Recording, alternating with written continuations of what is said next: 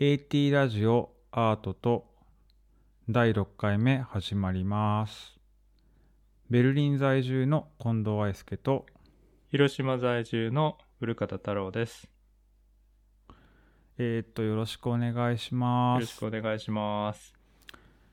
太郎さん今広島は何時ですか？広島はね、朝ですね。6時半。朝6時半。おはよそんなに早くも構早いよね。そうね、まやっぱね。あ、ぼちぼち早いぐらいです。とベルリンは今23時39おー分かな？そうそうそう。もうすぐうなんかね。日付が変わりますね。変わりますね。ベルリンあったかい？暑い？なんかね今日はね久々に雨が降った。あ、そう、へなんかあの本当にね今年のあのまあ春と今はなんかこの間の、夏の初め？なんだっけ、ビデオ見たら、ん？半袖。うんうん。短パンだったから、なんかあったかいのかなと思ってた。あのねもちろんもちろんあったかい、うんうん。あったかいんだけど、うんうん。なんかその今年の春と、うん。その夏の今、まあ、夏の始ま初めの方だと思うんだけど、うんなんかその雨がさうん。本当に降らない雨が少ないんだ。降らない。少ないのね普段よりもでまあもちろんちょっとは降ってるけどなんか本当雨が降ってない印象で、うん。でなんかうち庭があってさうんうん。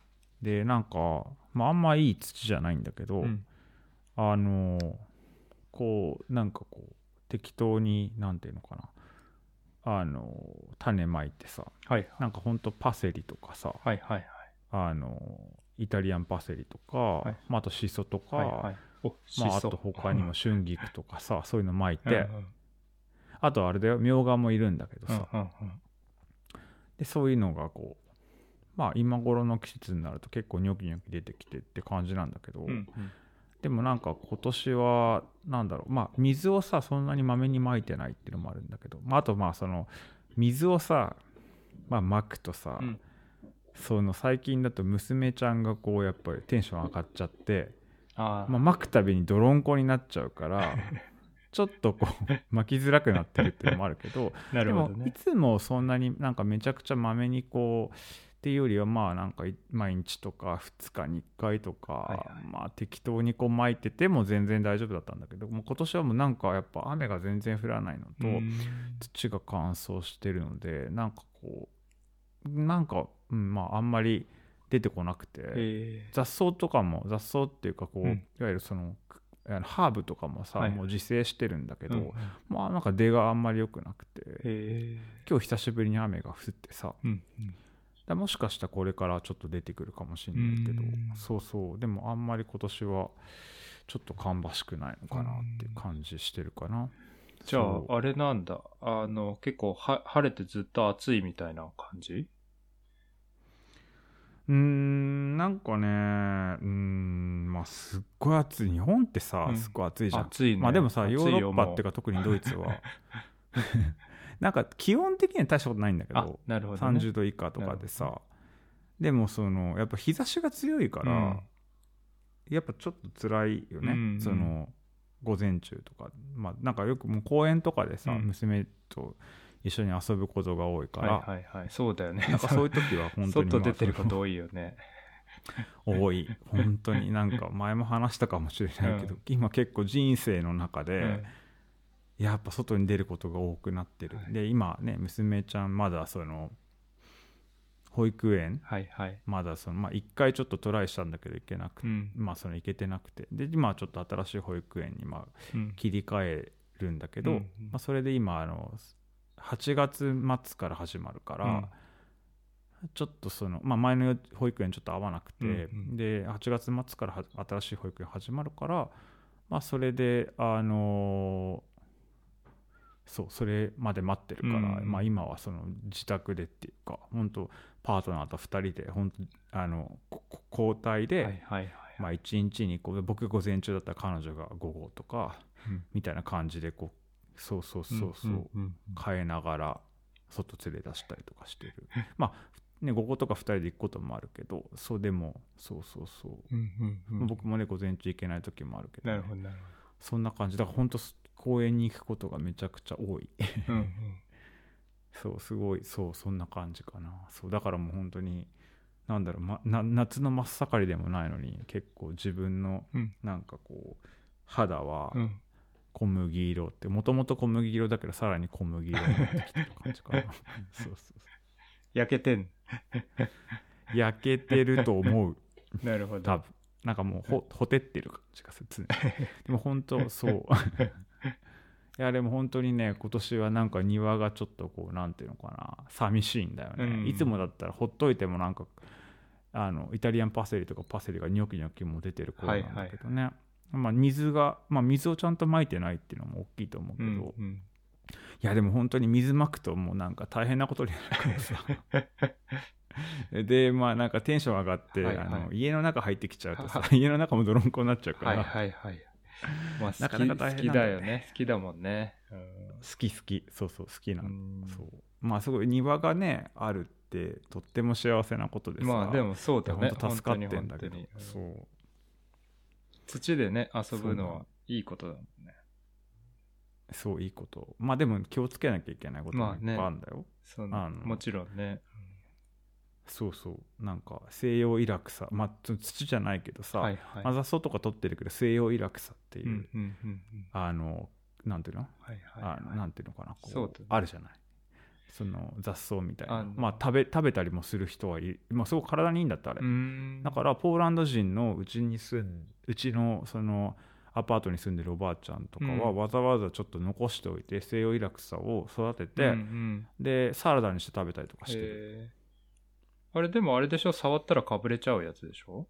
かぶれちゃう、うん。めちゃくちゃかぶれ、うん。もう痛い痛いのね。だからもう気をつけなきゃいけないんだけどあれ？に、でも一回ね、うん。天ぷらにして食べてみたりとか、うん。サラダもちょっと癖があるけどまあ美味しいかな。あんまでもあんま食べてないけどね、うん。そうそう。あれ生えてないよね？日本はないよねあれ。ドドイツでしかなんかね見たこと見あるんじゃない？なんか一応こう西洋イラクサっていう名前？そっかそっか。はひうん。あの調べた時に出てきてたからどうなんだろうね。うん。確かにね。確かにそうだね。そなるほどなるほど。そっかそっか。うでもそうなんです。まあこうこっちではうん。本当にどこにでもあって、うんすごい生えてるよね。でなんか普通にさその公園と公園じゃないけど、まあ、ちょっとこうそのうちの近所とかってあの庭園みたいなのがあってそこに遊びに行くでしょ、うんうん。でこう強い草だから、うん。コンクリートのなんか裂け目の土からとかなんかこうそんなような場所からさかいコンクリートの階段のこう段差のところのちょっとこう裂けてるところから土が出てる ようなところからも出てきててでこう気がぬ気を抜いて座ってたりとかすると、はいはいなんか娘が痛いとか言うからあっと見るとかぶれてたりとかしてああ。気をつけなきゃとかへえあ。なんかそういうことも。だからあとはちょっと遊んでてさ、はいはい。なんか倒れちゃったりしてそこにこういう西洋イラクサの子供というか子供じゃないやえその若若葉みたいなのがあったりとかするから、うん結構きょまあ大きくなってるのはもちろんもうめちゃくちゃね、うん。もう見てわかるし、うんうん行かないようにはするしその中に入って僕もさ大人でもその中入っちゃったらもう痛い痛いうんうん。感じになっちゃうからさ、ああそっか。子供子供がまあそうか気づかずに触っちゃうよねそれはね。そうそう。でもなんか痛いけど、うん。でも熱を加加えることにおいてなんか無毒化したりとかあそうなんだ。あとそだからその食用とかなんかその薬用、うんうん。なんか薬効があるらしくて、うんなんか結構こうなんだろう。うん。みたい。薬効があるみたい。へえ。面白いね。そう。ね面白いよねなんかね、っうんうん。ていうまあなんか いつもと違う入りで始まっちゃったけど。あの話が。でもそうそう。薬そうなんです。草か。だからなんかねあのあれ話が変わっちゃうけどうんうん。あのーその、この間、えっ、と、山口、山口県にあるうんうんうんうんうんワイカムっていうばとこにね、展示見に行ってきたんですよ。はいはい。それこそ、そのなんかね、あのー薬草とか、えっ、と、そういう食事とか、うん。そういうのと、あの、なんかまあ政治とか国とか文化とかそういうのがどういうふうに絡んでるかみたいな展示やってて、うん。あの、ワイカムで。そうそう、ワイカムで。はいはいはい。それはね、でも、え、ちなみにどんな、それね、見れな展見れなかったんですよ。あ、なるほど。見れなかった。見れなかった。ちょっともう一回今度えっとね、もうすぐ終わっちゃうんだけど、来週うんうん。くらいかな？来週までかな？来週までだけど、ちょっと行って見に行こうと思ってるんですけどね。あのバ Bakudapan Food Study Group っていう、えーっと、うんインドネシアかな？インドネシアの、アーティストの人で、はいはい。そうそう。すごい面白そうだった。The, Fl- あ The Flavor of Power 紛争、政治、倫理、歴史を通して食をどう捉えるかっていう、なんか結構壮大なリサーチをしてやってるみたいで、うんうん。それをね、ちょっと、あの、ま時間がなくて見れなかったので、ちょっともう一回行ってこようっていう、思ってるんだけど、ワイカムの展示は、インドネシアのコレクティブの展示？それともなんうんか、うん。インドネシアの、えっとね、コレクティブの人だと思う。ちょっと何人ぐらいでやってるのかわからないんだけど、ちょっとわからないっていうか、僕がちゃんと調べてないだけであれなんだけど。はいはいはいはい。あの、でも、なんかね、その展示は見れなかったんだけど、その、なんか、うんうん。ななんでそっち行ったかって言ったら、その時に、あの、アーティストトークがあって、アーティストトークっていうか、はいはい。まあ、クロストークっていうのがあって、あの、はい。展示が2つ、 YCAM で展示が2つやってて、1つがその、 Bakudapan Food Study Group の、えー食に関する展示で、もう一つ今やっうんうんってるのが、えっ、とね、なん、えー、波の、波の下にも都のさぶらうぞっていうタイトルの展示をしてて、これ読み方合ってるのかな、うんうん合ってるんだよね、きっと。波の下にも都のサブラウゾ。間違ってたらごめんなさい。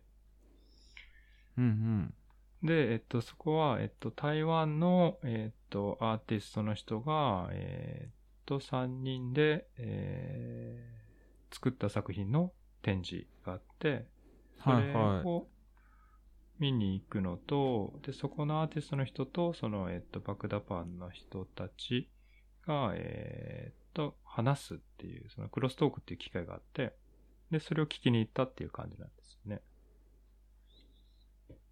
うーん。あれ？そうなんだねはいはい聞いてる聞いあ、てる。よかったよかった。ごめんごめん。うんうんうんで、うん。あのーちょっと、もうちょっと話していい？うんもちろんもちろん。うんうん。で、そこの、あのー台湾の人は、えっとね、シュー・ジャウェイさんと、チャン・ティントンさんと、チェン・シェンユうんうん。さんっていう3人の人で、でそれぞれ別にその、えっ、とね、ずっとこのグループでやってるわけじゃなくて、えっ、とうんうん、それぞれもアーティストとして活動してるけど、今回その3人一緒に、えーなんだ、い一時的にっていうか、まあ、それぞれ独立したアーティストだけど、こう一緒にやる、やってみようっていうことで、えー、ワイカムで、うんまあ、プロジェクトだね。プロジェクトで、あの、やってたって。そのグループがあるわけじゃなくて、うんコレクティブで、今回初めて3人が、まあ、一緒に作品作ったっていうような感じになってうんうんうます。んうん。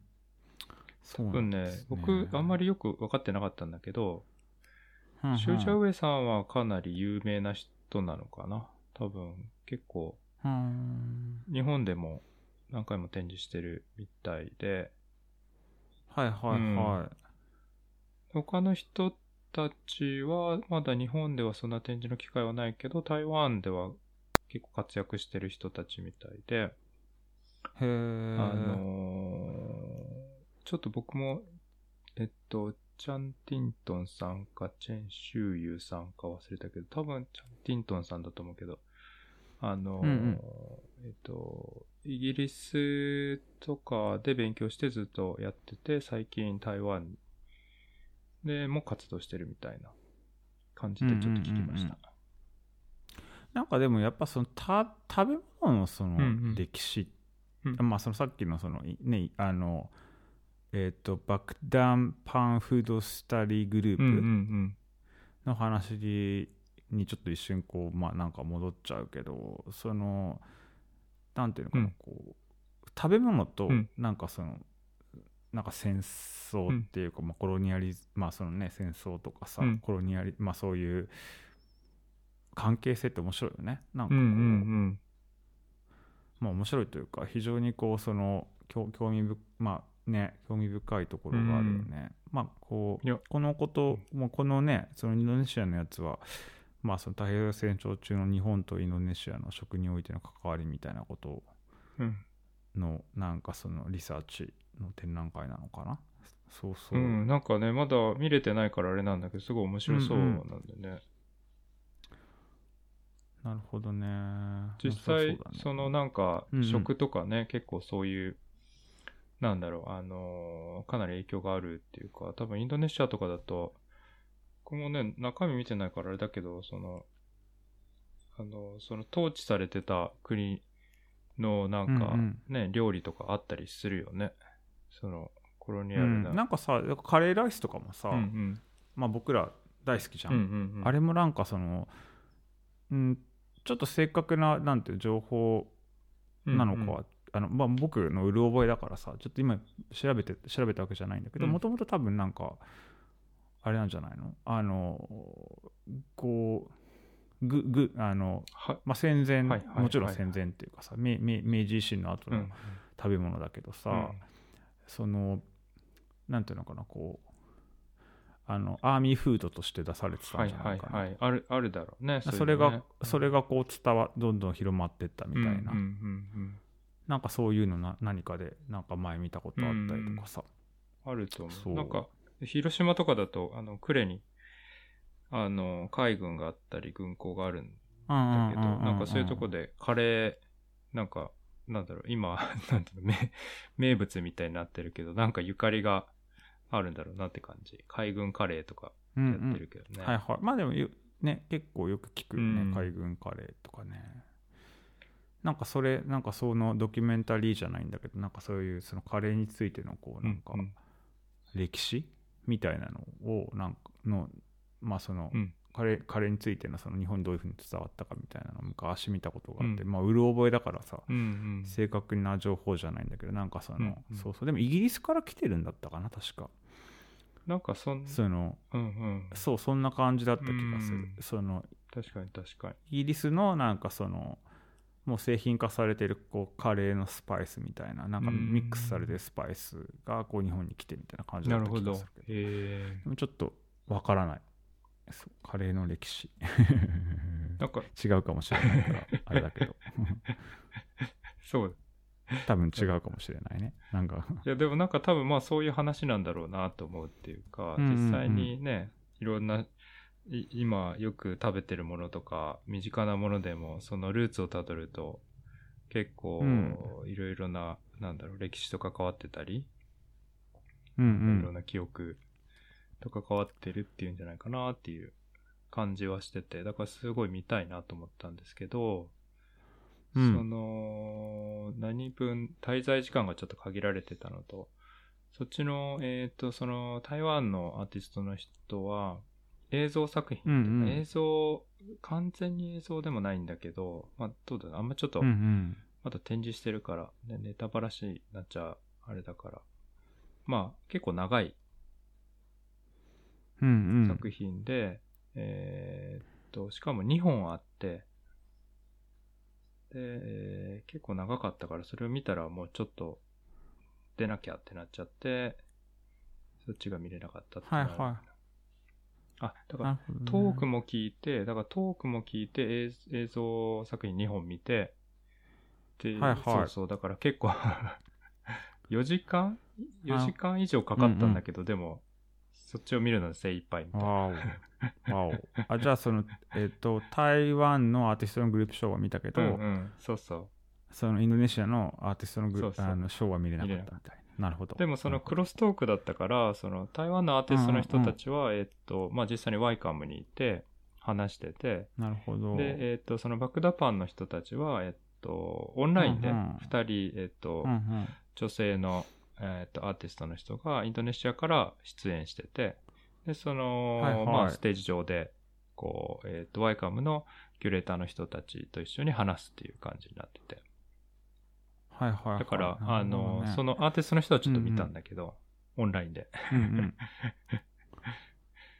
うん、すごい面白かった。うーんなんかね、あのなんかね、面白そうだね。すなんかこう、面白い、面白いっていうか、あの、そのな中身に関することじゃないんだけど、なんかすごいなって思ったのは、あの、その台湾のアーティストの人がいて、で、まあ、みんうなん。そのね、日本語は喋るわけではないから、えっ、と、通訳が入るんだけど、みんなね、その、母国語かな？母国語で話すっていう風になってて、うん。うん。だから台湾の人は、だから、えっ、と、んあの、中国語だけど、まあ台、台湾の中国語だと思うんだけど、中国語で話してて、うんうん。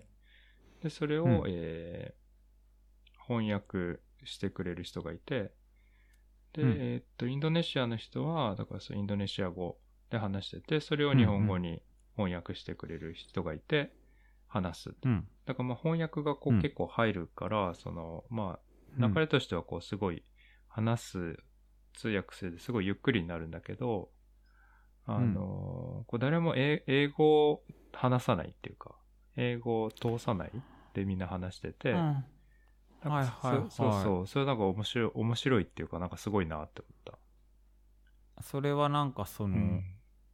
あえてなのかな？あえてなんじゃないかな。うん。うーん。なるほどね。まあでもさ、その結局通訳がいるのは同じだから。通訳はね、必要になるとしても。まあそうするとよりこうなんかそのなんていうのかな、うん。こうよりまあその自然な言語を使うっていうのがさ、なんかあああるよね、うん。なんか例えばその日本の場合だとやっぱりこう、まあ、例えばわかんないドイツとかだったらそのうん。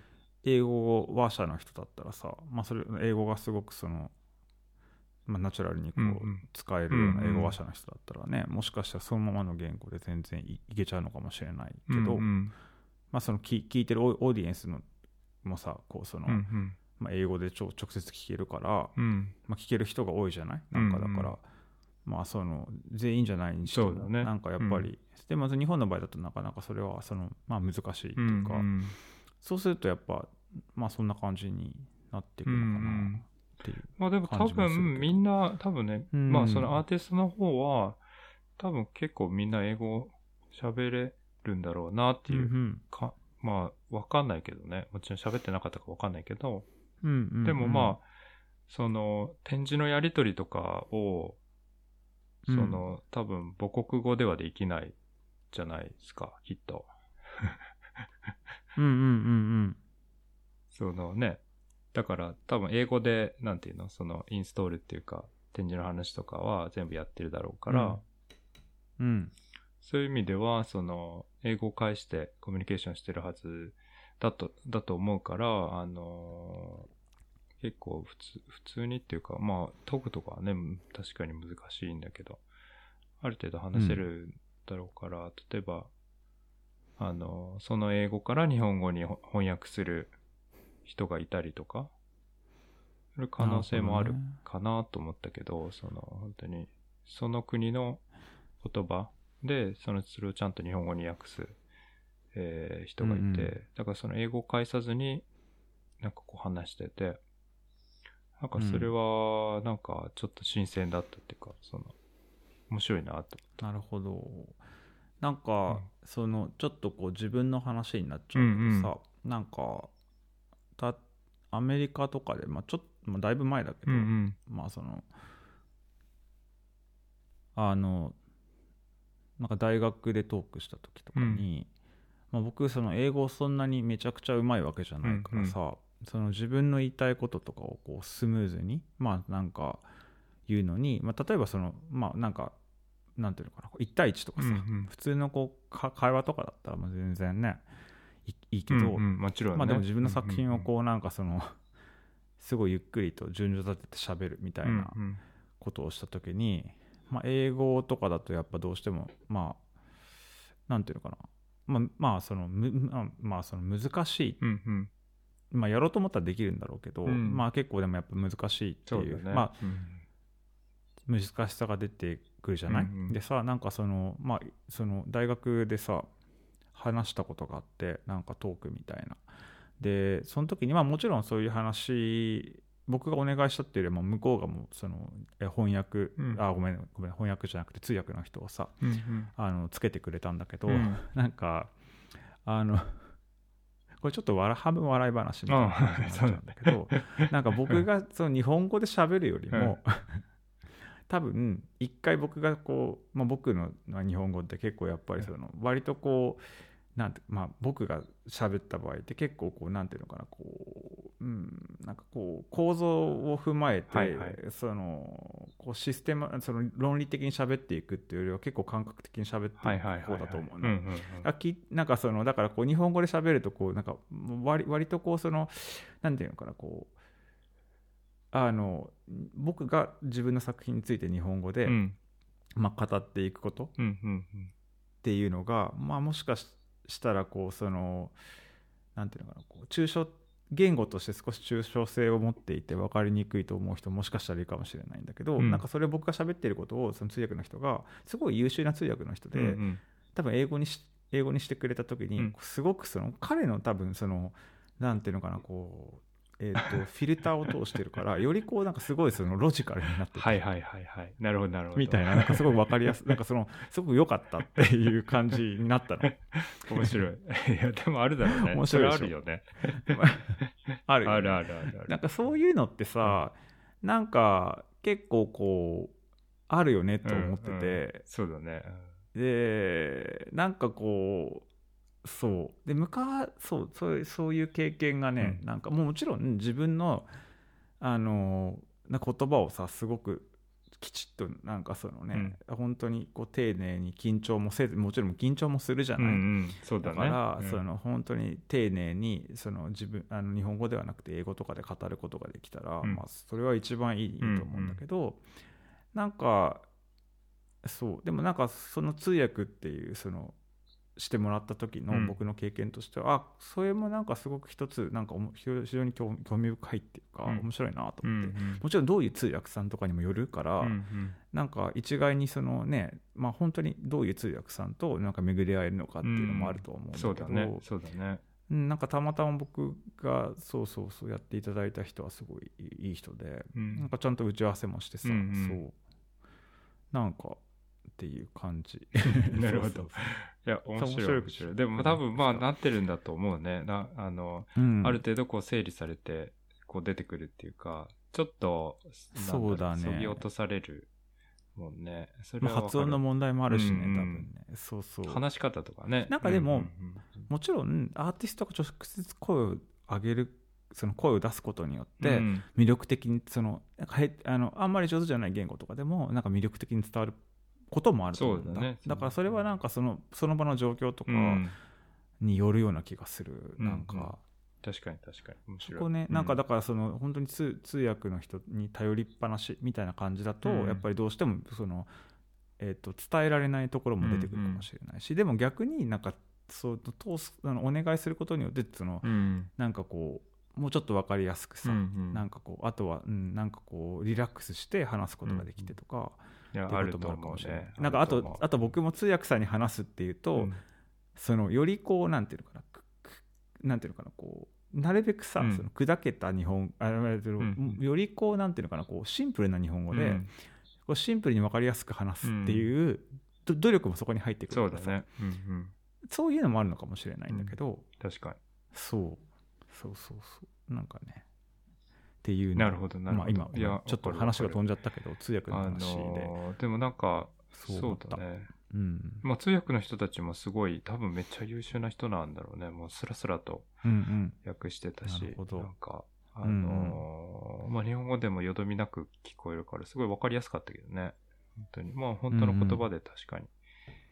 わかれば、また、ちょっとニュアンスとかもね、違ったのかもしれないけど。でもまあトーク自体はね、すごい面白かった。なんか、うんあの、まあ、作品の話を、こう、いろいろして、してくれて、うんうん。まあ、おすごい大雑把に言うと、ちょっと僕の理解が合ってるかどうかわかんないんだけど、その、えーうんうん。この台湾の、えっと、3人組の、えーシュー・ジャウェイとチャン・ティントンとチェン・シェンユーさんは、あのーうん。まあ、いわゆる日本の、えっと、植民地時代の、えっと、台湾と日本の関係をああの扱ってて、日本統治時代に、えーえっと、下関か。下関と、それからえっと台湾のね、ちょっと町の名前が、えっと、忘れちゃったけど、その台湾のどっかの都市に、えーっとね、砂糖を作る、えー工場があったんだって。製、えー製糖工場か。はいはい。うんうん。その台湾で、えっと、サトウキビを大量に、えっと、生やしてっていうか育てて、で、それで砂糖を、う作って、で、それを、えっと、日本に運ぶっていう、その流れがあったのね。うん。で、えっと、その製糖工場が、どうなんだね、向こうで生成してたのかな。生成はこっちでやってたのかな。ちょっと、その細かいところまで僕よくわかってないけど、うんうん。えっ、と、そ下関とそれから台湾にその工場があったり、サトウキビ畑があったりとかして、でその工場も、えっとね、まだ今でも残ってる。だよね。なんか壊されたりせずに残ってて、私日本の方も、えっと、台湾の方も残ってて、でももちろんその、えっと、国、なんか、戦争の頃はね、もちろん国営だからあれなんだけど、うん今は、えっ、と、会社が変わって、稼働してるのか、えっ、と、もう使われてないのかちょっとよくわかってないんだけど、でもそのうん。製糖工場自体は残ってて、で、そういうところを取材しながら、その中でこう撮影した映像とか、あと、台湾の、えっ、と、人形劇のうん。映像の、その映像の中に入り込んできたり、で、そうそう。で、はいそれとこうするように、あ、さ、2本あって、一つは台湾で撮影した、もうすでに撮影した作品があって、で、今回は、そのワイカムの企画では、それを受けて、第2部として、その日本側からそういうのを作る。同じアーティストが。っていうので作ってて。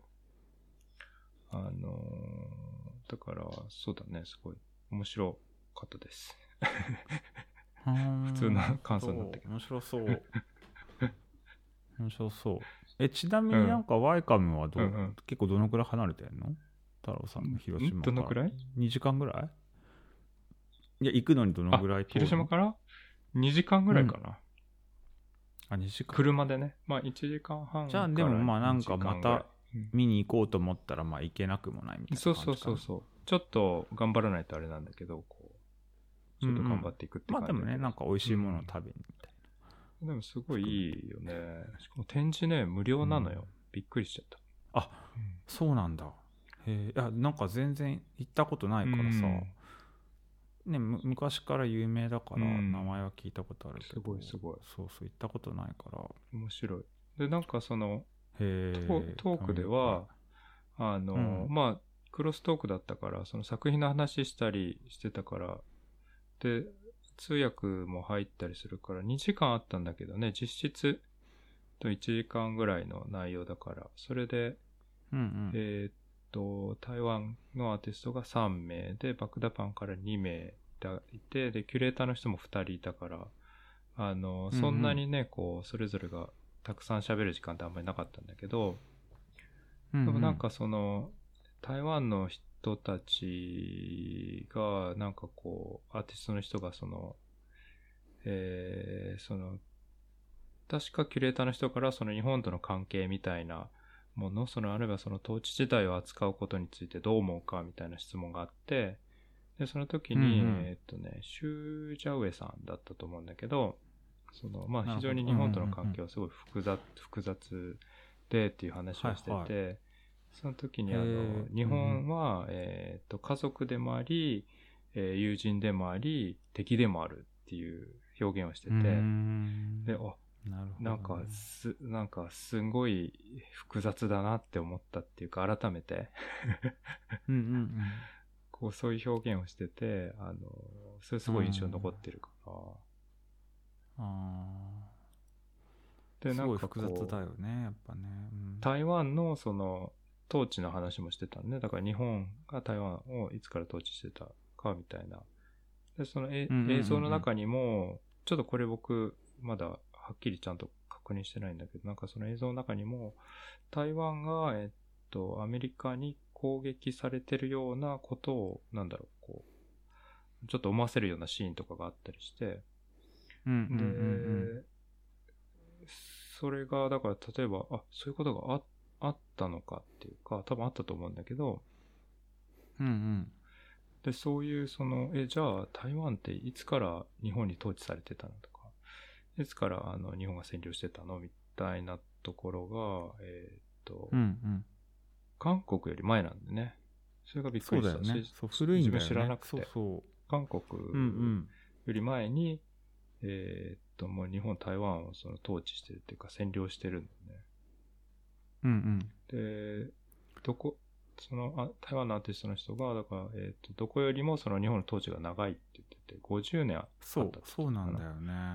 だから、うんうん。なんか僕もさなんかアメリカに行った時に、うん、あのサンフランシスコの州立大学でさ、うん、うん、あの1年間いいたんだけどでその時にそのあのなんかまああのまあ僕のなんていうの、まあ、ホストになるその先生が、まあ、授業をしてる時にまあなんかその、まあ、日本のその帝国主義の時代の、えー、と台湾のその統治について話してたりとかもしてて、台湾に台湾台湾でのかそうそうそう。でなんかけおなんかすごいやっぱ長いんだよ。長くてなんかびっくりしたっていうのをすごい覚えてる、いやいや、そうそう、びっくりした。なんか、なんか韓国がその統治した、韓国をその占領した、あの、タイミングっていうのは、うん。な、なんだろうね、よくき、よく聞いてたっていうか、おそらく、えっと、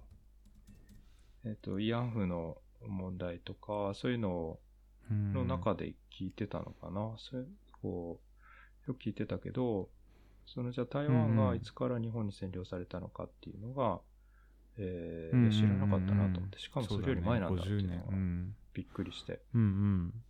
うんうん。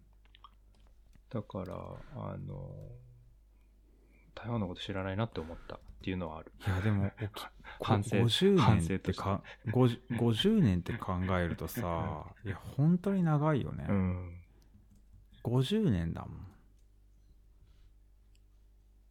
ね。なんかそれって聞いて、うんであいつからなんだとか調べ出したりとかして、なんかすごいよ、よ、ようんうんうんかったというか、あのー台湾行ったことあるんだけどねなるほ。どねななんか、ああいいねちゃんと、そ回も行ったことそういうの知らなかったなと反省しましたっていうことはあった。はいはいはい。うんうんうんうん。ね、なんか行ってみたいなと思いつつっていう感じですね。なんかで、その人たち、その、えっと、うんその中で、などなんか面白かったのはね、お米の話してて、はいはいはい。その、うん台湾も、だからその、日本に占領されて、統治されて、えーうんで、多分そこからの流れなんだと思うけど、えっと、今、日本米、うんみんな食べてる？日本米がメインみたいな、うんうん。いわゆる、はいジャポニカ米っていうのちょっとうんうん短いやつ。ジャジャポニカ米。ううんんうん。でも、その、えっと、台湾のそういう、なんだろう、植物学者なのかわからないけど、えっと、うん。そういう人たちの話の中には、だから台湾は、えー、もともとそういうジャポニカ米じゃなないっていうか、その、日本米が育つような環境ではなくって、その、生態的に見れば、えっと、なん、なんていうんだろうね、ああいうもうちょっと、タイ米っていうのかな、うんあの、少し長いお米。うんうん。そういう方が、えっ、と、気候的にも合ってるし、で、その、うんうん。なんか、胃腸、胃のな、腸かな？胃かな？そういうのも、えっ、と、どっちが消化するのにむ向いてるかっていうと、そういうジャポニカ米じゃなくて、タイ米のようなお米の方が、えー向いてるっていう人もいたりして。なんかそういう意味ではそのそうあの、生、生物学的にって言えばいいのかななんかその地政学的に。うんそういうので言うと、その、日本米カルチャーじゃなくて、そっちの、えっ、と、はいはいアジアのお米の、アジアのお米と言い方おかしいな。まあそういうタイ米とかの、えー文化圏なんじゃないかっていう人もいたりするっていう話をしてて、なんか面白いなと。うんうんそれ面白いねなんかね、そのいなんかその体に合ってるかっていそううのはさそうそうそう。なんかその、あの面白いね。なんか多分し調べたらわかるんだろうね。まあ全員が全うんうん。員そういうこと言ってるわけではないんだろうけど、あそういうことを言ってる人もいるっていう言い方をしてて面白いなとなるほどね。なんかお米、面白いねそうそう。ね。で、お米はね、うん。そのインドネシアのアーティストの人たちも話してて、そのインドネシアは、えーっと、日本が占領してたのは3年間ぐらいなのかな。だから台湾とかに比べるとかなり短いんだけれども、でもその占領下で、えーっと、強制的にその日本のお米、日本米を植えることになったりとか、で、そういう中で、その、田んぼを作るとか、畑作るとか、田んぼ作るってことかな。そういう中で、こう、すごく森林が伐採されたり、環境破壊されたり、はいはいはい。で、そういうものを作っても、えー作ったものはもうそのまま日本に送っちゃったりするから、その、インドネシアにはすごい、あの、食料がなくなって食料危機になったりとか、あの、へうーん、っていう話をしてた。なんか、それも全然知らなかったなと思って。それは知らなかった。うんうんなんかこう、まあ台湾とインドネシアではまた状況が違うんだけれども、まあそういうその、うんうんえっ、と、まあ日本の影響、その占領とか統治による日本との影響とか関係とか、まあこうなんか話しながら、でまあ実際にそういう二、えっ、と二組の作品にもそういうものが現れてて関係性が出てて、あの、うんうん。とても、えー面白かったです。なんでね、もう一個の展示もしっかり見て帰りたかったんだけど、ちょっと、そうだね。厳しかったからちょっともう一回チャレンジしようっていう感じで考えてます。そうだね。なんかねなんか興味深い。なんかちょっと見てみたい。なんか写真とか撮うってん。またシェアしシェアします、シェアします。またそっちの、ね、もう一回見に行ったらそれもまた話したらいいかなと。うんうん。そうだね。そっかそっか。か、大輔君もなんかベルリンで、こういろいろ展示を。そうね。なんか今うそれを僕も話す番なのかなとか思いながらもまあなんか昨日 昨日かな、ね本当にあの その娘ちゃんがそのうんパートナーと一緒にあのはいはいはい。あのほなんかね1週間に1回補習校っていうか、うんその日本人のための、うん。なんかその,、まあ、ほあの日本語を、まあ、勉強するはいはい。あの場所に行ってて、うん。まあすごいちっちゃいから、うん。まあ、日本語を勉強するっていうよりは本当にこうなんか、まあ、お遊戯したりとかみたいうな。感じの場所なんだけど、でもだんだんこうその年齢が上がっていくと、うん。その日本の日本で習う勉強も、うん。まあそのするみたいな、まあ、1週間に1回とかなんだろうけど、っていうのがあって。でそこにまあもうすでに行き始めてて。でなんかで僕はまああの時間ができたのでおサクッとこう あのギャラリーを見にー、なるほど。あの行かせてもらったんですけどその行かせてもらったんですけどその間にね。はいはいその間に。だからまあそのすごいそんなにまあね2時間とかだったから、はい。まあ、ゆっくり見るって感じじゃなかったけど、うんうんあのまあなんかこうちょっとギャラリー見てきた貴重ですね。ではいはい。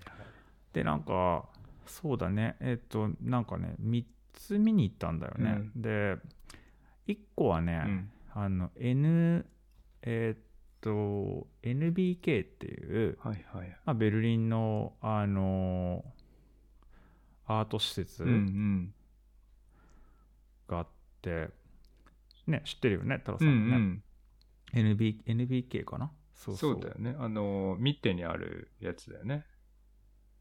そうそうそう見てにあるうんうんやつね、うんうんそうそうであのでそこでえーっとやってたのがえーっと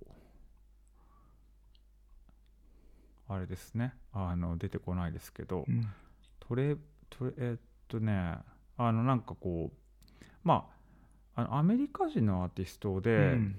トレトレバー・パグレンっていうのかな、うん。トレバー・パグレンっていうアーティストだったんだけど、まあ、それはなんかそのあのあれですね現代社会を形成する権力と技術の隠されたシステムを可視化するためにうん学際的かつクロスメディア的な作品に取り組んでいるらしいですね。うんであのでもこう、まあ、実際そのあの NBK で僕が見たやつはなんかあのまあなんか一番最初のうん。部屋とかにはなんかその、まあ、天あの宇宙のなんかこう写真みたいなのうん。があって、であのでこう中に入っていくと、まあ、ビデオさビデオがあってそのビデオではなんかその、えー、とリチャード・ドッティっていう人がうん。もともとその、えー、と空軍かな、うん。アメリカの空軍で働いていた人で、うん。うん。でその人がまあなんかそのまあそのえっ、と UFO にあのーなんかその情報を操作するためになんかその UFO の、うんその情報をリークしてうん。リークししたものあのリークしたことに関わったのようなそんなようなこうその。えー、と発言している人うん。なんですよね。なんかその であのそうそう空軍の人ででまあそのそう UFO にか関する偽の情報を流すことをしていたみたいなことを言ってるんだけどでも彼の話している情報自体はちょっとこうなんかその、うんあのちょっとへなんていうのかなこう真実をもう完全に疑うようなこう発言とかもしててなるほどね。なるほど。ちょっと疑わしいようなその真実が、うんまあそのほん本当に真なのかほん嘘なのかはちょっとそこでは、うんまあその分からないというか、まあ、明らかにちょっと変な発言をしているっていう、うん。うん。僕も全部見たわけじゃなあの見れたわけじゃないんだけど、はいはいはい後でこうそのえっ、とあの e フルックスの記事、うん。うん。e フルックスかな？の記事でちょっとこうもう一回ちょっと見てて、うんうんそうそうそう僕が見たのは、まあ、一部だったんですけど、うんでもまあちょっとこうそのそういう感じのうんビデオの内容だったりとかして、うん面白そうでも。って感じの、うんまあなんか展示自体はすごいきあのまあ綺麗だったっていうかし、うんまあなんかすごい見やすい感じだったけど。まあ、なんかちょっとこう難解な感じもしててっていう感じ、なんかもともとでもねなんかあのその展示を見に行ったわけじゃなくその前の展示を見たくて、うんうんえー、と行ったんだけどもなんか時すでに終わっててあのなんかなんかねベトナム系のうん。アーティストでドイドイツで生まれてベトナム系のなんか若いアーティストがいて、うん彼女の作品が結構そのすごく注目されてるっていう話を友人から聞いて、うんで知ってたんだけど作品見たことなかったから見に行こうと思って前行ったらなんか工事中で入れなかったからもう一度行ったらもう終わってたっていうあ、そうなんだ。感じで なんかそうか、そうか。でもそのまあでもこのなんか話はうん映画とかにも多分なっててうん。もともとなんかその映画もできてたらしい。映画がこうまあまあその監督は全然違うんだけどその映画もあったみたい。うん。うん。ななんて映画だったかな？ちょっとああのメモしたけどちょっともしかして、この、えーあの、この人、サン、サン、なんだ、このどういう意味だサン、サン、サンティウ。あそうそうそうそうサンっていうそうそう。そう、まま、前のあごめん。えーのえ映画の話じゃなくて、うん。あ、のえっ、とアーティストはサンそう知ってる？うん、あの、サンな名前は、け本、あの、実際の展示見たことないから見たいなと思ってた。そうだよね、うん。僕も見たいなと思って行ったんだけど、見れなかった。そう。へえ、いいね。っていう。それは、えでもやってなかったんだよサンティサンティあそうねやってなくて見れなくて そうそうそうそう。機会を逃してしまったってなるほど。で、まあ、彼にこうそのトレバー、えーバクレンっていう人の展示を見,、うん見て、うん。でその後にあのイファギャラリうんーっていうところにはいはいはいはい。でなんかあのそこは、えっとフランスのアーティストかな？でもそのなんかんなんかこうどそうフランス系のフランス系のアーティストだと思うんだけど、はいはいはい。あの彼女の作品、うんうんうん。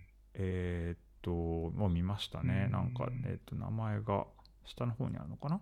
そうそうカティア・カメリだったかな？なんかその12世紀のペルシャの詩人のなんかそのえーっと鳥の日本語で言うとまあ鳥の会議みたいなうんうんうん。その詩なのかわからない。なんかそういうそのものにこう触発されてうん。塩に触発されたのかな、うん。でこうなんかそのっていうビデオ作品でまあなんかダンサーがその海で、まあ、踊ってて、うんでまあなんかそのビデオと彫刻作品であのがあってでその彫刻作品はなんか木かなんかで作る木で作られていて、うん。笛みたいになってるのね。あ。まあ、オカリナになっててでその木オカリナ木なんだね。そうそう。ではい。多分あでももしかしたらつわかんない。木じゃないかも。でも僕がは木には見えたけど。あそう。はいはい。うん木のもあるのかな、でも木じゃななんかテラコッそうだね。全部じゃないのかも。そうだね。そうだよね、うん。なんか僕が見たのは木っぽく見えた、はいはいはい。そうそうそう。なんかあの僕のインスタあでもこれあれかもね。もしかしたらテラコッタなのかな。なんかいろんなのあるのかもね。実際見てるのになんか。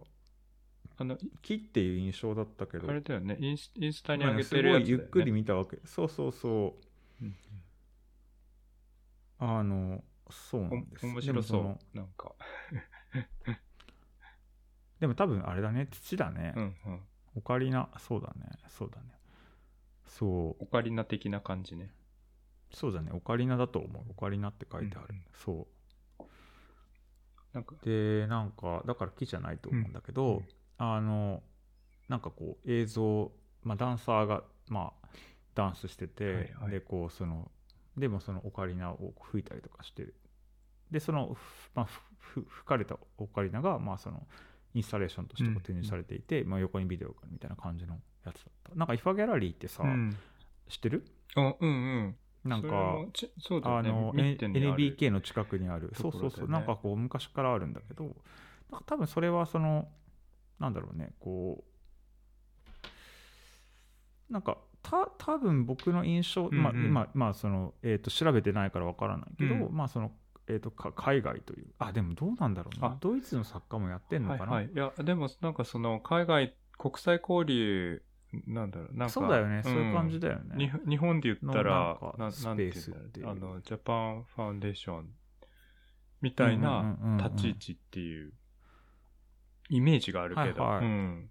そうだね、なんかそういう施設、でも結構昔からあるよね。うんうんそうそうですね。それとなんかあとは、まあ、最後に、まあ、その展示を見た後に最後に言ったのは、まあ、あの前回もその話で出たんだけど、うん。まあ、サビーコンテンポラリー、はいはいはいはい。なんかその本当にチェックしたらさなんか今日だからその昨日がオープニングだったらしくて、うんうん。もしかしたら見れるかなと思って、うん。なんかその帰り際の駅の近くだったから見てうんみようと思って一応こうトライしてみたら、うんまあ、オープンはしてなかったんだけど、まあ、なんか入れてくれて、はいはいまあ、ちょっと時間、まあ、ちょっとこうもうあのご飯食べに行くからちょっと早めにみたいな感じで なんかこう見てみあの見てくれたらあのいいよみたいな感じだったから。そうカジュアルさがいいね さすがベルそうそうそう。いや、まあ、しょうがないわ、しょうがないわね、みたいな感じだったんだけど。いや、でもなんか、そうもう一回さ、見にね、うん行くのも大変だからと思って。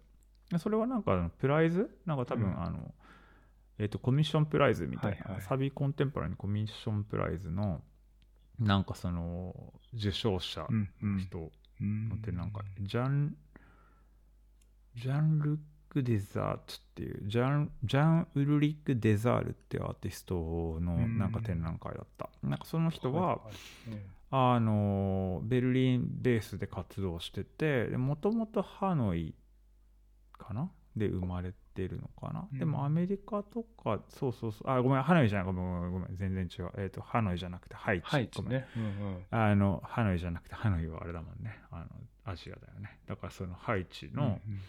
えっ、と、ハイチ出身のアーティストなのかな、そうそう、アーティストで、まあ、ドイツのベルリンで、えっ、と、を拠点に活動してるっていう、コンセプチュアルな、まあ、コンセプチュアルなビジュアルアーティストって書いてあるけど、あの、そうだね。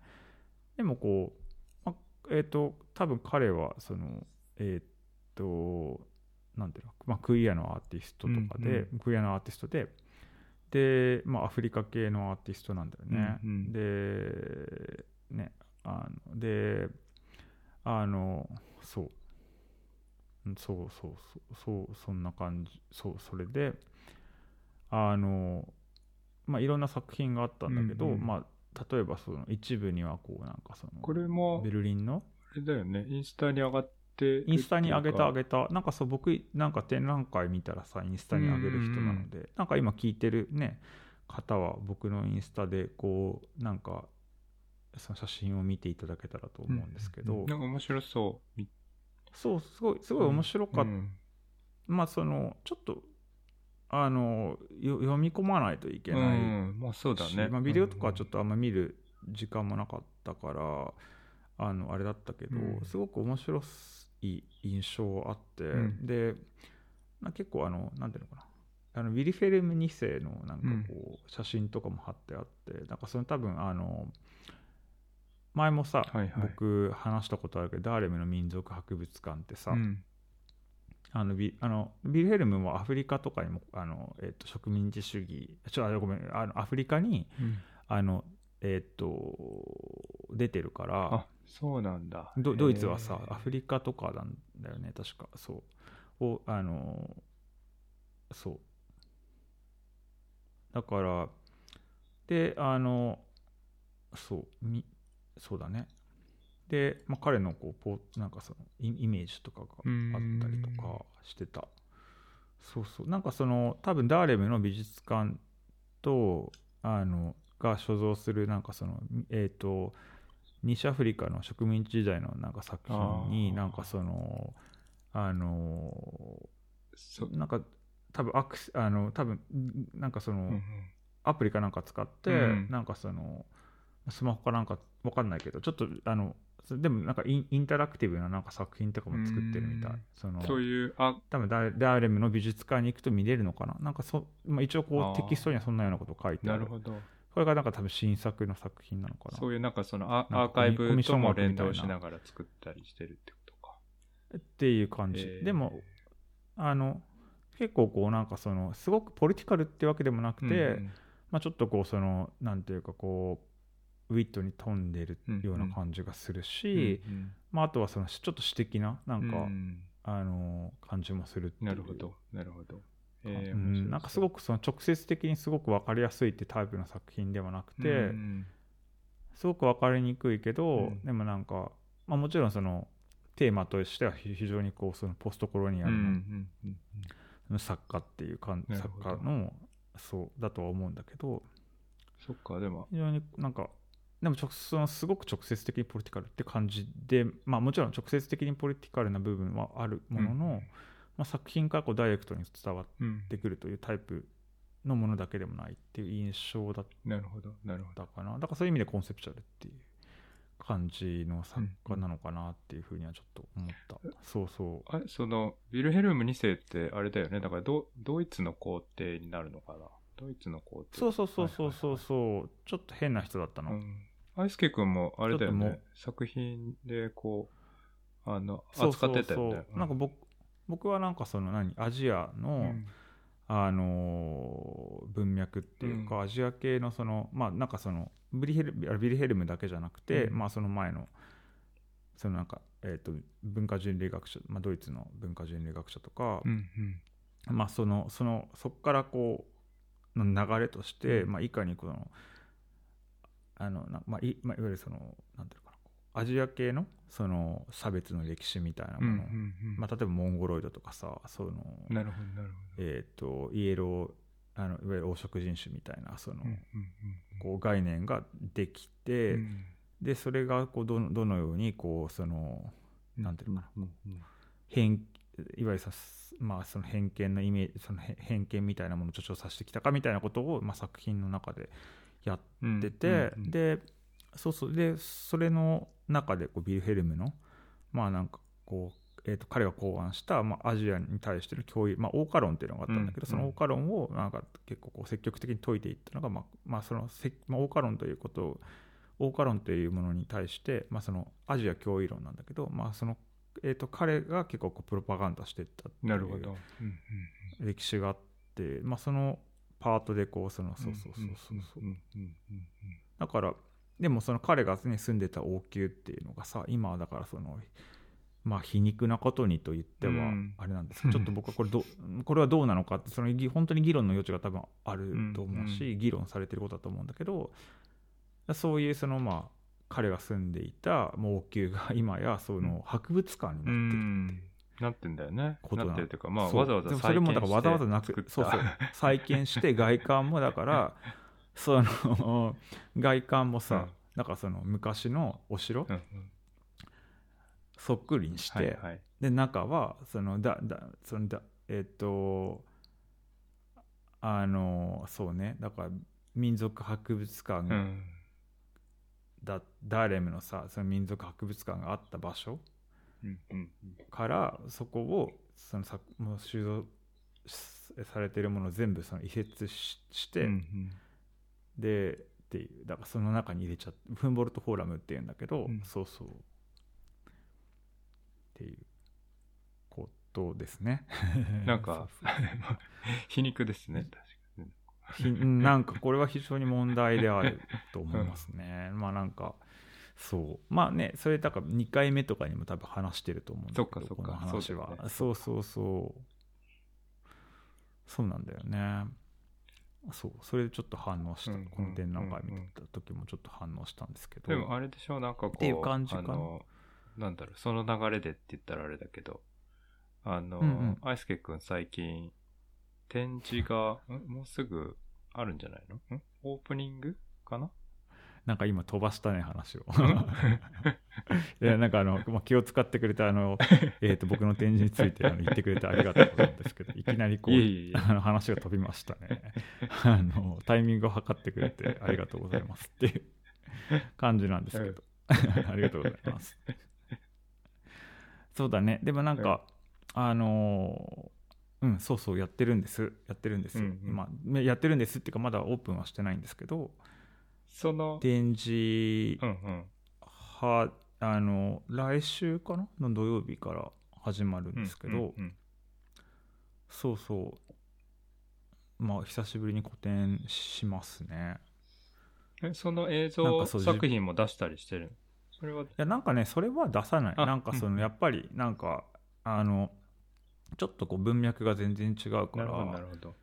まあそれは出さないし、なんかそのや僕が今度やるスペースはなんかなんかね2012年うん。だったかななんかにあの助成金をいただいたうん。なんかドイツの夫婦がやってるまあなんかこう財団みたいな、うんうんなんかその若いアーティストを支援するっていう財団みたいうんなうんうん。ところがあって、でそれ、まあ、助成金いただいたりとか、うん。あとはそのまああとなんかカタログ作ってもらったりとか、うんうんまあ、なんかあと作品をこうそのあの所蔵していただいたりとかしたことがあって、まあなんかそれ終わってからもなんかちょこちょここの10年ぐらいとかかけ、まあ、10, 10年ぐらいの間にたまにサポートしてもらったりとかしてたうんんだけど、うんでなんかそこがこうまあ多分2015年とか16年とかちょっとあもうちょっと後かな？覚えてないけど、うんうん。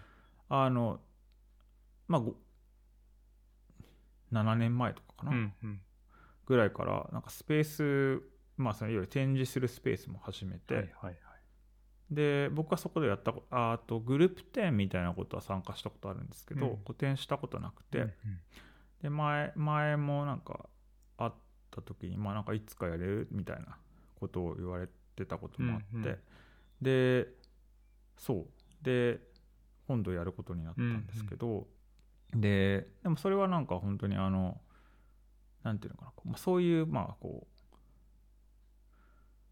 う、うん、なんていうのかそういう場所って言ったらうんうん。あれなんですけど、まあ割とこうその、うん。コレクターの,、うん。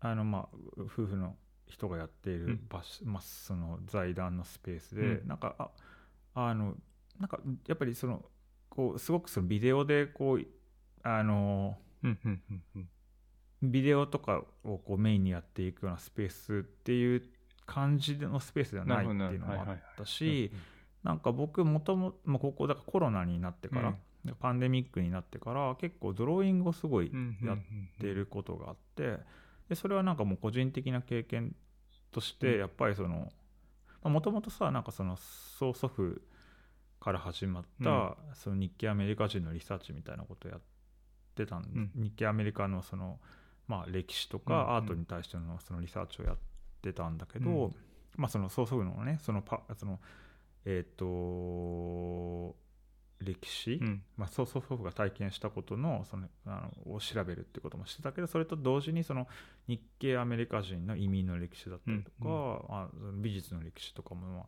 まあ、その調べる調べるっていうかもうほぼし、まあすまあ、趣味というか、うんうん。趣味趣味じゃないけど 趣味ではないけどなんていうんですかもう好きまあ、ライフワーク的な。自分の中でこう非常にこうそのライフワーク的な、うん。まあまあそうそうそうそうで結構本ねなんかいっぱい集めてみたいな、うんもうなんかそれは本当にもうライフワークそうそうそうライフワークみたいになってて、うんうん。でそれでこうっていうのがあって。ででもそのパンデミックの時になんかだからうんうん。あのやっぱりスーパーとかってなんかあの入場制限があって。うんうん。であとはその薬局とかは行けたのかな。スーパーと薬局は行けたんだけど、まあ、入るのに入場入場制限があったりとか、うんまあ、そんな感じでそれ以外はお店が全部閉まってた気がする。最初の頃は閉まっててであとはうんちょっと覚えてないんだけど一番最初の時は多分本当にうん。そうダメだった気がするだよね。僕の記憶では。でなんかその外に例えば出るにしてもなんかにその人数なんか一緒に歩いていい人数とかさ。うん。なんかそんなのもあったりとかだからあと友達もちろんそのなんていうのか家でなんか友人と会うとかもダメだったのかな、そうそうダメだったんだよね。そうとかさ。なんかまあいろいろこうルールがあったのすごく、うん結構なんかその日本とかでは多分なかったような厳格なルールみたいなのがあって、うん。で割とこうそのまあね割と家にいてみたいなことが多かったうんうん。うんのね。でその時になんかやっぱりこう僕ずっとさその日系アメリカ人の収容のテーマとかをあのあの作品でやってたからさうん。なんかそのいわゆる、まあ、その自分がそのある種のこうなんていうのかなこう政治的なこうなんていうのかなあの意向において行動がせまあそのまあも主要うん日系アメリカのその主要とは全然比べるものにはならないにしてもその行動制限をかけられるっていうある種の自由というものから、をなんかその政治の直接介入によってなんかその制限されるっていうこう経験をしした時に、うん。あのなんかこうそのなんていうのかなこうやっぱりあのもう一度なんか違う意味で、うん。まあそのもともとやっていたその作品のテーマとつながってでまあなんかそのドローイングをこうその描き始めたんだけど、まあ、それはそのドローイングはそのうんうん。そう絵を描くっていうことをなんかややってたの。でそれはなんかその収容のその日系アメリカ人の少女の中であのえっ、とまあえっと絵画をさうんうん。その勉強、まあ、か絵画を描くスペースあの、うんうん。ななまあ、トッパーズの美術、まあ、僕のひいおじいさんがいたところはトッパーズっていう収容所だったんだけどトッパーズの中でもそのトッパーズの,、まあ、そうん。のアートスクールみたいなのがあって、まあ、その画家の、えー、と小畑千浦っていう人が、まあ、始めたんだけどででこう他のその、まあ、彼の,、まあその弟子みたいなその、えーとうん。画家とかもと一緒にこうなんかそのまあアートスクールみたいなことをやっていてで一般のそのい一般のっていうかそのもともと絵を描いた絵を描いてたわけじゃないようなうん。人たちも一緒にこう来て、ん。まあ、その絵を描くみたいなことをさいそういうことができたうんうん。のね。なんかその少女の中で。でまあなんかで一回そのやっぱりあのインタビューっていうか、うん。まあその、えー80歳だったかな。なんかそのニューヨークに住むあのそのチューランさんのからこうの弟子だった人が、うん。まあ、まだご存命であのいちょっとお話聞いたことがあって、まあ、そう本当にすごく時間があったから、うん。やっぱそのそのなんていうのかなこうアアートをなんかこうやるしかなかったみたいな言い方うん。はししてなかったけど、まあ、すごくその時間があったうんうんうん。だからその絵を描いたり詩を描いたりとかっていうこと、まあ、それが許されてたから、うんあのそれをそうししてたみたいな話をしてうんたんですよね。なんかそうそう、まあ、そういうのもさ頭の中に残ってて。うん。でまあなるほどであのまあそのそうそうそう。でこう日系のそのアートのヒストリーとかもすごく興味があったからでまあでこうこパンデミックになってから、まあ、ドローイングっていうかその、まあ、に日系のそのああ、まあ、収容所で書かれていたその、うん。えー、と絵画みの絵画をそのそのえっ、とそのなんていうのかなこうさなんていうのかなこうまあオマージュ的なその、うんうん。でまあ僕のそのもし、まあ、ひいおじいちゃん自体絵を描いてないんだけどでもしこう彼がそのえっ、と収容所にいた時に絵を描いていたみたいな、コンん。そういう コンセプトで絵を描くみたいなことをや,、まあ、ややり始めたというか、うん。まあもちろん、まあ、自分が絵を描きたかったっていうのもあるんだけどね、でそれでまあやっててで、まあ、中断はしつつも、まあ、じこう全然発表してなかっうんたそうだよね。だけど、うん。結構かなりの絵がだから絵はさ描いてたけど発表する機会もなかったし、そのやっぱりそのどう発表していいかもわかんない、なんていうのかなこうなかなかやっぱりそのなんていうのか映像とさその絵画ってまた違うからさ、うん、でなんかすごい機会を狙っあの機会をこうその考えてて、うん。で、うん。まあ、今回それがまあ見せる、まあ、すごいちっちゃなスペースだし、まあそのベルリンとかでもなくて少しこう離れた場所だからさ、うん。まあ、どれだけの人が見て、まあね、その目に触れられるかっていうのは分からないけど、でもまあとりあえずこうそういう機会を得たから、うん。まあそのペまあ、そのドローイングを中心に、まあ、え映像作品とかは出すんだけど、うん。まあ、ドローイングを中心にこうやるっていうことにやったんですよね。かかなり昔から、昔からっていうおかしいけど、長いこと書いてるよね。そうだね、うん。なんかでも気がつけば多分もう結構長い。だから本当にうんそうだねでもドローイング自体はさ、うん。その前からもまあ少しやっまあもちろんね、もちろん。まあ、結構やうん。ずっとやってきやってきてるんだけど、それでもその完全にそのシリーズとしてなんかそのやりはあのこうそうだね、今の今のそのシリーズとしてやってるのは、うん。まあ、そのパンパンデミック以降。でもそれでももうね3年とかさ、うんうん経つでしょ。だから、うんそうそうそんな感じでまあそれプラス写真作品を久しぶりにこう、あの作ってまあ写真作品もまあずっと作ってるんだけどまあでもそれもその、うん。あの新しい写真作品をこう作ったりとかしててみたいな、なるほどそれをこうまあその 3, 3枚だけ見せてそれはそのドローイングと写真で構成されてるんだ。そうだね。ドローイングと写真と、まあえあのあとはそうん。うん。の前に作った映像映像を再編集したもうん。うん。のを出してる感じですかね、そう。うん。すいません。ね。ちょっとなんか説明ベタなんですけど、うん。いやでも分かんないですね。どうどういう感じなのか、分かんない。そうそう。アイスケ君の絵好きだけどね、僕ね。多分なんかなんか言ってると。それこそ。ねなんかね、そうやって言ってくれてるよね。なんかこう。ん。それこそその、まあでもなんかだ だいぶ昔になっちゃうけど、ね。その、そうだアイスケねなんか君がその、ベルリンの、あの、そうでもなんかその、ね大学で勉強していた時とかの、ペインティングの作品とか、ペインティングって言っていいのかな？なんかそこから絵画の作品とかいやでもそうけど、あの、ね、すごい、好きだったっていうか。ペインティングっていうかあれかな？写真かな？写真かな？うん。そうそうそう。なんかそうそうそう。なんかそうペインティングのように見える写真をやってたんだようんうね、ん。そっかそっか。そうなんか彫刻作ってね。そう彫刻を作ってなんかすごくそのペインティング的に見えるような、あのなんていうのかなこう撮影して白黒だったのかな、うん。そうそう。でそのフィルムで撮影してでもペインティング的に見えるような、はいはいはい。なんかその写真みたいなことをやってたうん。ことがペイうんンティング的にっていうのも変だけど。その、うん、なんかそれはすごくそのねそのある種のこテテーマっていうか、その、そういうものはちょっと違ってたけど、もちろん通じるものはあるんう、うん、だけど、今でも。いや全然なんかその身体性とか、うんそういうことにおいてはすごくそのあとはそのなんかこう記憶のなんていうのかな、うんうんこうそそうだよね。扱うみたいなことに関しては結構やっぱり共通してるところがあってでもさ面白いのがやっぱ最近、うん。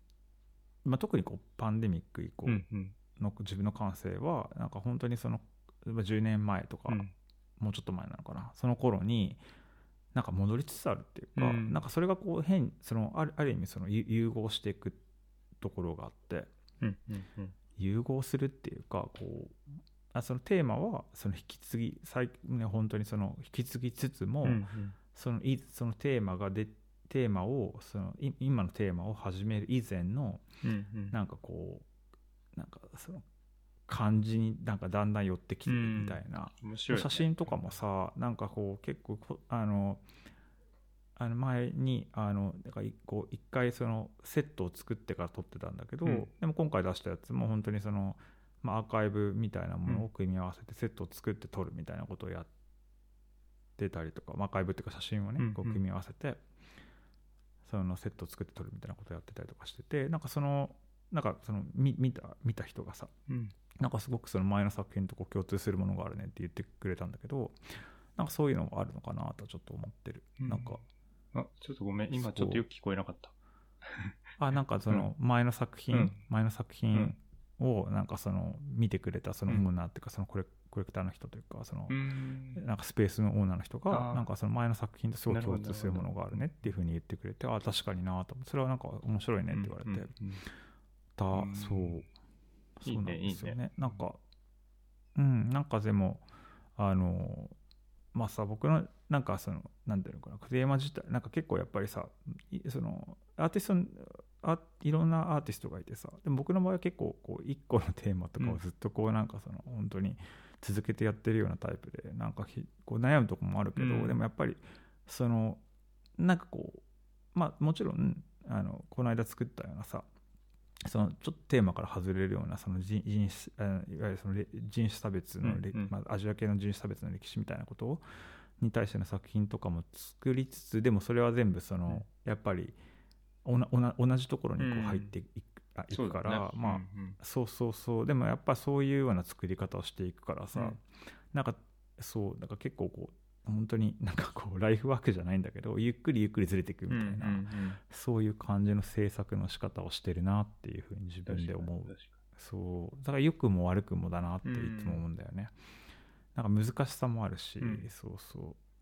なんかそそんな感じかな。にないなんかこうまとめてみたときにさらに面白そうだったね、そういうのだったら。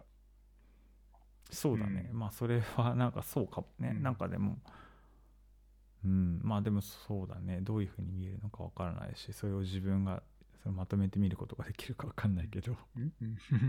まあでも、うん。いやなんかそのさわかんないけどそのね回顧展的な感じになるとしたらさ、解雇自分がその生きそうそうそう。でも自分がこう生きてるのか なんか生きてみれるのか生きてみれないのかもわからないしまあそんな日が来るのかもわからないけど。えっていう感じ。ん。写真写真見せてください。ちょっとちょっと今日ねあ。ちょっとあれが悪そうだね。声が。あ本当に？あそうヨーロッパにはでも来るんだっけ？そう来そうあのーだよね。そうねフランスの方にちょっと9月ぐらいに行く予定にはなってるからでもギリギリ間に合わない感じだったよそうだよね。そうだよね。9月うん。の確か9月の初半ばぐらい。旬だったかな。ちょっと覚えてないんだけど。そうそうそうちょっとギリギリあ、まあ、合わないような感じだし、まあ、ちょっとベルリンからも少し離れてるから、うん。全然大丈夫なんですけどそうまあでももうインストール自体終わって、うん。そうまだ僕はゆっくり見れてないし、うん。いやなんかすごくそのなんていうのあのまあ本当古典とか初めてだったから、うん。そのコロナになってから、いやなんかちょっと不思議な感じですね。なんかグループ展ちょっと参加したとかはあったけどいいじゃなんんかちょっと不思議な感来じだった。週オープニングなんでしょ？そうでもなんか5年？ん？なんかこう古典っていうもの？グループ展とかは、うんまあでもそちゃんとこうなんか最後に、うん。なんていうのかな？こう自分でコントロールして、うん。なんかそれはグループ展だったけども結構ちゃんとスペースがあってやったのは2019年とかでそれ以降はやってなかったから、まあそのグループ展に参加したりとかちょっと作品をこうなんか出品したりとかはあったけど、うん。でもこう自分がその本当にすごいゆっくりゆっくり準備してみたいなのなかったちょっと不思議な感じ、なんか展示するあのそうそうマイクが別撮りなので。ちゃんと録音されてるはず。そうそうそう。そんな感じですかね。なるほどなるほど。そう。はーい、まあでもね見に来てぜひぜひ教えてください、あのまた写見真には来とか見たいていただけいないにしても。あはいはい。わかりました。ぜひぜひぜひぜひ。あの見に来てはねなんか見てはいた見てはいただけないが、うん。ちゃんと残念。あのでもでもしょうがない。それはだってもうそもそもベルリンと広島だから 会えるだけで奇跡みたいな感じなので別にそれ以上は望んでないです。ちょっとね、よく話してるけど、遠いところにいるので。そうだね。お互いの作品も実はもうなんか 結構見てないかもね。そうだね。そのリアルでは。結構見てないかも、確かに。実は見てないかも。太郎さんの個展とかも多分だいぶ見てない気がする、うん見てない。不思議だね。なんか不思議な世の中になったもんだよね。でもこう結構なんだろうほぼ3日に1回ぐらい連絡を取りながらとかさ。なんかしてるから。リアル見てないね。確かにそうだわ。まあでもさあ会ってんのはねなんか半年前に会ったりとかさ、半年前じゃないか34ヶ月ぐらい前に会ったりとかうん。してるからあれだけど、展示自体はそう まあ面白い。そうだね。お互いの作品をリアルに見てなかったりとかするね。